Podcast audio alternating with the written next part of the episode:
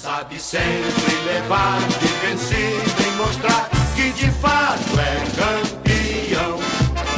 Defesa que ninguém passa. Fala pessoal, bem-vindos ao primeiro episódio do podcast Os Escalados. E como vocês já tiveram um spoiler aí no início, a gente vai falar sobre quem? É claro, Rei da América. Hoje é dia de falar do Palmeiras.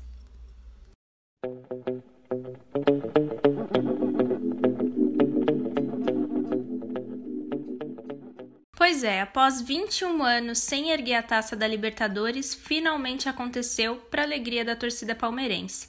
O Palmeiras conquistou o bicampeonato com vitória de 1 a 0 sobre o rival paulista, o Santos. E as mudanças de 2020 foram definitivas na conquista desse título. 53 minutos e meio, levantamento para área. Olha o Palmeiras, gol do título!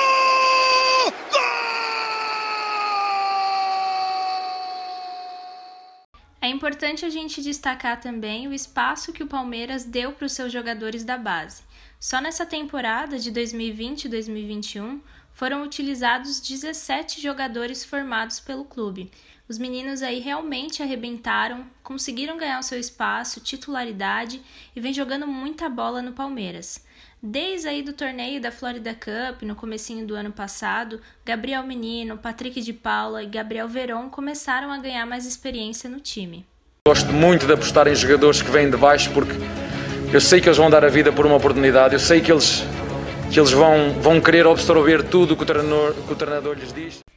E falando em Abel, ele é um dos técnicos mais promissores no cenário mundial, um destaque dessa nova geração e conseguiu fazer história com Palmeiras no Maracanã dia 30 de janeiro. Mas o Verdão se prepara para esse momento há muito tempo, desde 2015, eu diria.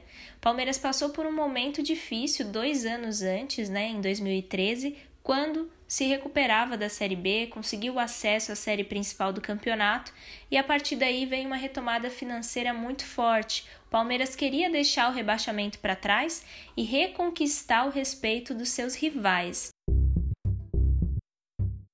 Foi campeão da Copa do Brasil em 2015, inclusive em cima do Santos, gastou mais de 50 milhões de reais em 25 reforços e revelou Gabriel Jesus ao mundo. Então, o patrocínio da Crefisa chegou nessa época também, permitiu esse tipo de investimento mais alto no elenco e o Palmeiras continuou lutando pela obsessão.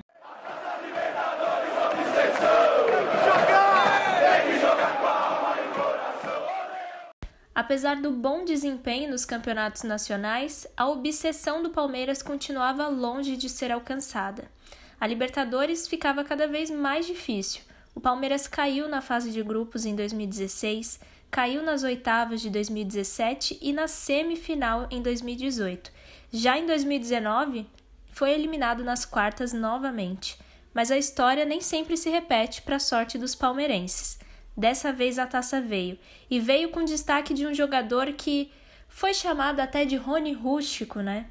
Quem não conhece agora o Rony do Palmeiras? Fez uma bela campanha na Libertadores, inclusive quebrou um recorde nessa temporada. O Palmeiras continuando a sua caminhada em busca do título.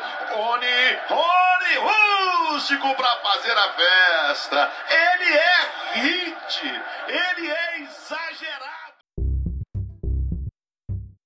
O camisa 11 do Palmeiras foi autor de 5 gols e 8 assistências, superando o jogador Bruno Henrique em 2019, que fez 5 gols e deu 6 assistências pelo Flamengo.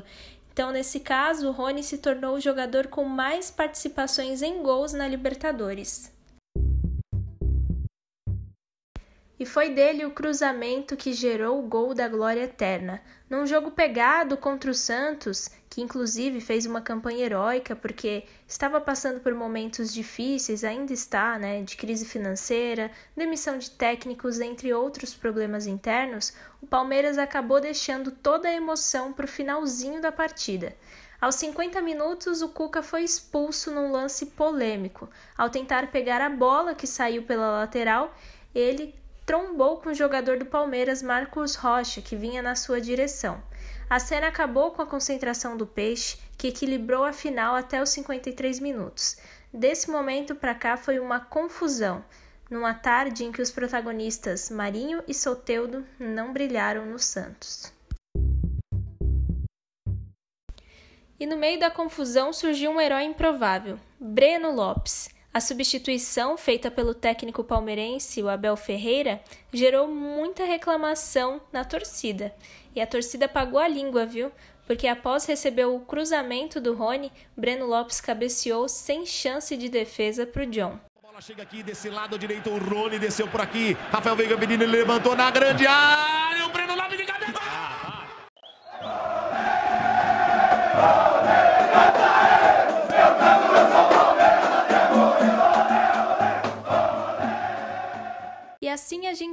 Gente encerra o nosso bate-bola de hoje. Muito obrigado por ter feito parte da minha escalação.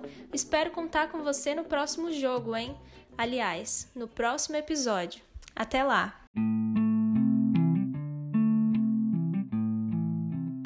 Esse episódio usou áudios de TV Globo, TV Palmeiras, SBT e Rádio Energia 97 FM.